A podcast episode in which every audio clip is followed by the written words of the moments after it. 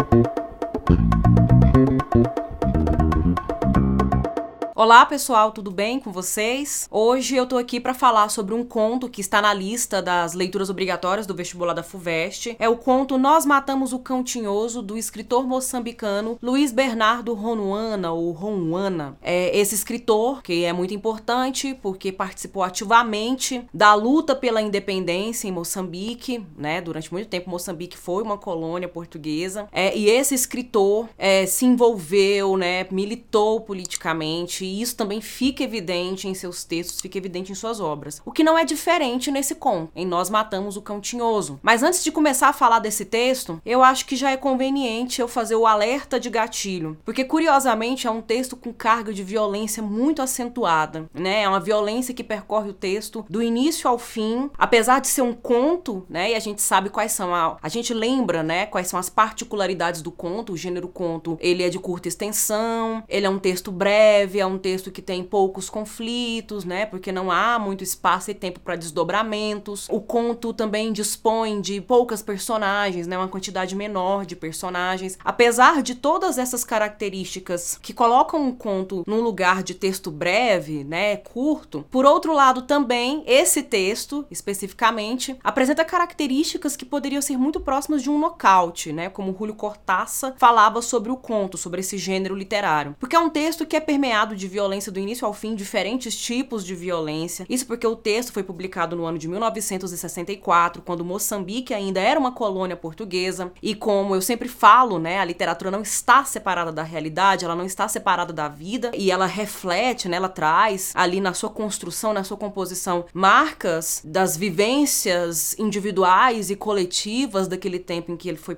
que o texto foi produzido, né? Esse texto também traz essas marcas, né? Violência de tudo quanto é de, tudo quanto é tipo, de tudo quanto é forma que é possível conceber. Então, apesar de ser um texto curto, é um texto denso e é um texto muito muito impactante, porque é uma narrativa que gira em torno do cão tinhoso. O nome dele é grafado em letras maiúsculas, em inicial maiúscula. É um cachorro velho, abandonado, maltratado, doente, é esquálido, mas é um cachorro também que tem lindos e grandes olhos azuis e sempre que ele olha para as pessoas, ele olha com um olhar muito profundo, muito comovente, um olhar quase que humanizado, digamos assim. O texto é narrado em primeira pessoa, a gente tem um narrador personagem é uma criança, é um menino chamado Ginho, e esse menino estuda numa escola, e tem outros colegas ali, e nessa escola em que ele estuda é que vive ali transitando, passando para lá e para cá o cão tinhoso, que é esse animal maltratado, cheio de sarna, sujo, né? É um animal que provoca mal-estar em muitas pessoas, muitas pessoas acham ele nojento e feio e mal maltratam o animal. Então o animal já é maltratado pela vida e é maltratado pelas outras pessoas que estão ali. A única pessoa na escola que não maltrata o cão tinhoso é a colega de escola do Ginho, chamada Isaura. É uma menina que faz carinho no cachorro, mesmo ele estando cheio de sarna. Ela dá do próprio lanche para pro cachorro, pro cachorro não ficar com fome. Protege o cachorro em situações em que ele se, se vê ameaçado, né? Em que ele poderia estar ameaçado. Então é nesse cenário, né? A gente já começa aí com o primeiro Impacto, que é um conto que gira em torno desse tema tão incômodo, né? Um tema que tem, tem vindo à tona muito nos dias atuais, que é os maus tratos aos animais, né? Como os animais sofrem, né? A violência, o especismo e como tudo isso é muito tóxico, né? E tudo isso é muito decadente para nossa sociedade, né? Para a humanidade, para humanizar, para os processos de humanização. Então o conto vai tocar nessas questões a partir desse primeiro ponto. O Ginho anda com um grupo de meninos que no conto também é, é, é referido como mal malta, né? E malta é um, é um substantivo coletivo que, que indica aí é, certas camadas, certas nuances negativas. É, mas o, o, grupo com o qual ele anda, de fato, é uma espécie de gangue, né? São uns meninos extremamente violentos, meninos que ficam de estabelecer por conta de estabelecer algumas hierarquias. E aí dentro dessa hierarquia o líder é o Kim, que é inteligente, mas é muito agressivo, é muito violento e essa violência acaba sendo reproduzida entre os outros membros do grupo. É, o Kim inclusive fala pro pro, Ginho que o cão, o cão tinhoso, ele é todo esculhambado daquele jeito porque ele sobreviveu à Segunda Guerra Mundial, né? Ele sobreviveu aos bombardeios, mas ficou cheio de sequelas, né? Então nós temos referências aí a fatos, né? A acontecimentos, a eventos históricos importantes que vêm e que são violentos, que são marcantes pelo seu impacto e pelo choque que geraram para reforçar essa atmosfera, essa ambientação do conto. Esse grupo, né, essa malta, também compõe o grupo de pessoas na escola que realmente não dá muita atenção pro animal, né? O cachorro abandonado, ele é excluído o tempo todo, ele é excluído entre os humanos e ele também é excluído entre os outros animais. Há uma cena no início do conto em que o cão tinhoso tenta se entrosar ali com outros cachorros que estão brincando ali nas redondezas, né? Onde as crianças da escola também estariam brincando. E o cão tinhoso tenta, né, socializar com esses outros animais. Aí os outros animais, os outros cachorros cheiram ele, latem e latem com muita fúria, com muita raiva, mesmo para tocá-lo, para expulsá-lo ali de perto. Então, o, o cão tinhoso, metaforicamente, podemos entendê-lo como essa figura que é marginalizada dentro da sociedade, né? É uma figura que já é castigada, que já é maltratada, que já é abandonada e negligenciada por todo um sistema que deveria olhar por ele, né? Que deveria favorecer as condições de existência e de sobrevivência dele. Mas não fazem e ainda assim ele é tratado como um pária, né? Como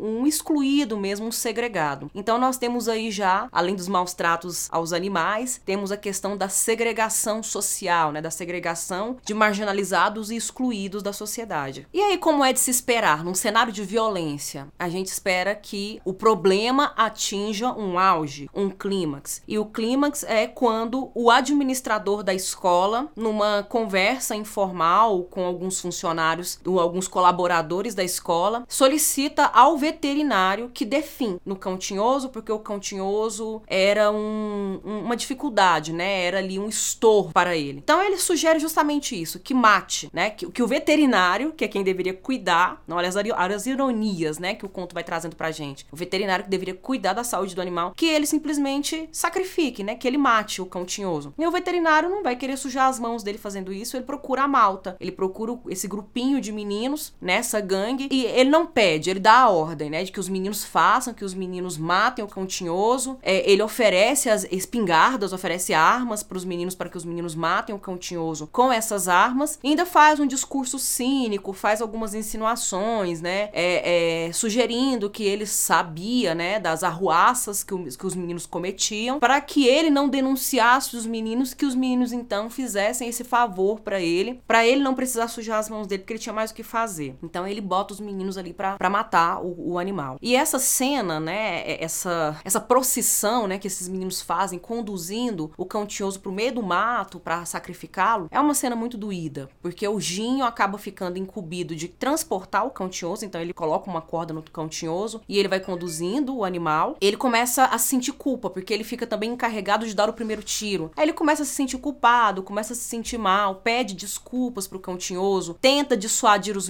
meninos, os outros meninos de fazer aquilo. Não, eu vou cuidar dele, eu vou adotá-lo, eu vou dar remédio para ele, ele vai tomar banho, vou tratar dessa sarna, ele vai comer. Mas não mata ele não, não mata ele não. É uma cena muito do, dolorida, né? E, e o nosso narrador gasta um, um muito tempo nisso, né? Descrevendo as sensações, né? É muito sensorial nesse momento, né? A gente consegue mesmo se ambientar naquele cenário de violência, naquele cenário de tensão, né? De mal-estar, apreensão, um suspense se instaura e realmente nos acomete no momento da leitura. E ele tentando se desculpar com o animal e, e recuando, não quer dar o tiro, e o animal ameaçado, a Isaura entre cena, tentando impedir também. Chega a ficar uma situação tão caótica que o Ginho precisa deixar de lado o cão tinhoso para meio que consolar e amparar a Isaura e impedi-la de ver o que estava acontecendo. E de fato, né, gente, é um texto que tem um caráter realista muito forte, o tom de crítica é muito ácido, então não vai nos poupar, não vai poupar os personagens e não vai nos poupar. Por isso que eu penso que o alerta é muito importante aqui, né? Porque todo conto é construído, toda atmosfera é construída de modo a chegar a uma conclusão fatal para nós, né? Uma conclusão fatal em termos de enredo e uma conclusão fatal em termos de interpretação. Porque a gente percebe que os seres humanos envolvidos dentro dessa história, eles estão, por conta da brutalidade, da violência, eles estão passando por um processo de desumanização. Eles estão se tornando monstruosos, estão se tornando cada vez mais desumanos. Ao passo que o resgate de uma humanidade, um resgate de humanização, ainda resta, ainda brilha, mesmo que de forma muito fraca, né? De forma já quase que morrendo e se acabando, no cão tinhoso. É o cão tinhoso com os olhos azuis que encarava e olhava profundamente pro Ginho, olhava profundamente para os outros personagens. É essa parcela de humanidade, essa parcela de humanização num cenário mesmo de violência, de destruição, de morte, de autoritarismo, né? De, de dor e de brutalidade. Porque a violência a gente percebe em todos os sentidos, né? A gente percebe essa violência no que diz respeito aos maus tratos aos animais, a questão da violência social, né, no que estabelece diferenças entre pessoas mais privilegiadas, pessoas desprivilegiadas e essas são cada vez mais negligenciadas, cada vez mais marginalizadas. Mas a gente também percebe a violência contra a mulher, né, na figura da Isaura, que ainda é uma criança, mas ela é tratada como uma débil mental, né, de forma muito pejorativa, desrespeitosa, ela é chamada de apelidada de parva, porque ela é a única que não maltrata o cão tinhoso, né? Ela é a única que tem algum gesto de humanidade, de carinho, de afeição. Então ela é tratada como uma pessoa que teria algum tipo de déficit, porque ela é mais afetuosa. É, a gente também tem a violência dentro da própria escola, né? Os professores estão inseridos num contexto em que eles aplicam castigos físicos, castigos humilhantes, castigos constrangedores, expõem os alunos de uma forma muito violenta, de uma forma muito humilhante, de uma forma muito constrangedora. Então a gente percebe que o ambiente escolar, né, que é um ambiente que deveria formar o ser humano, que deveria humanizar as pessoas, é um ambiente que começa perpetuando a violência, uma violência sistêmica, né? Uma violência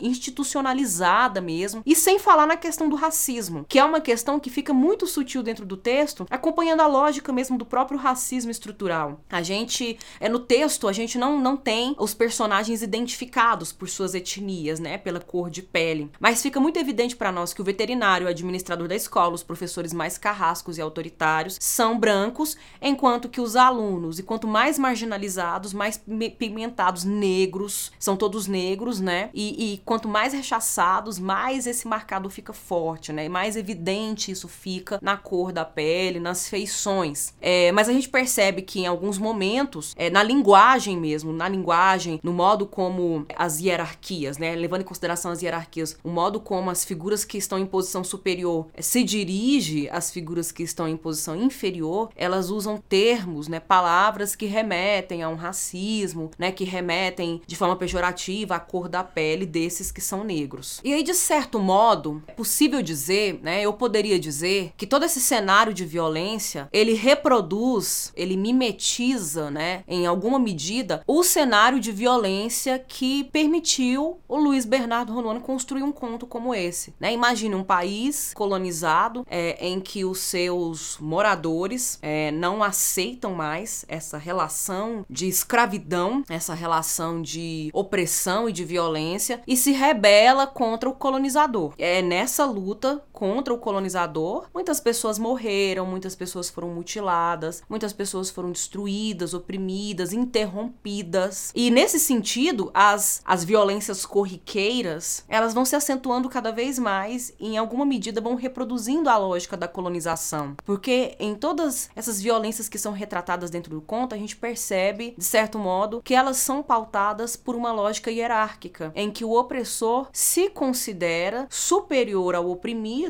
Essa, essa sensação de superioridade, ela está estabelecida, ela está colocada, está posta na sociedade, culturalmente na época, e portanto era aceita, ela não era questionada. Ao mesmo tempo que a gente tem uma grande indignação por tudo que acontece de forma tão arbitrária, de forma tão autoritária dentro do texto, nas diferentes, nos diferentes momentos em que a violência é retratada. Por outro lado, isso também reverbera muito, né? Isso parece ecoar a, a própria lógica de opressão e de autoritarismo nessa relação de colonização, né? Entre, entre portugueses e moçambicanos, né? E de como tudo isso instaurou uma grande guerra dentro desse país, anos e anos de luta e de destruição e de morte, de sofrimento, de modo que isso acaba sendo representado não só na literatura do Luiz Bernardo, mas em outros escritores moçambicanos também, como por exemplo Mia Couto, né, que também participou da frente, né, que lutou pela independência, pela liberdade moçambicana, que também questionou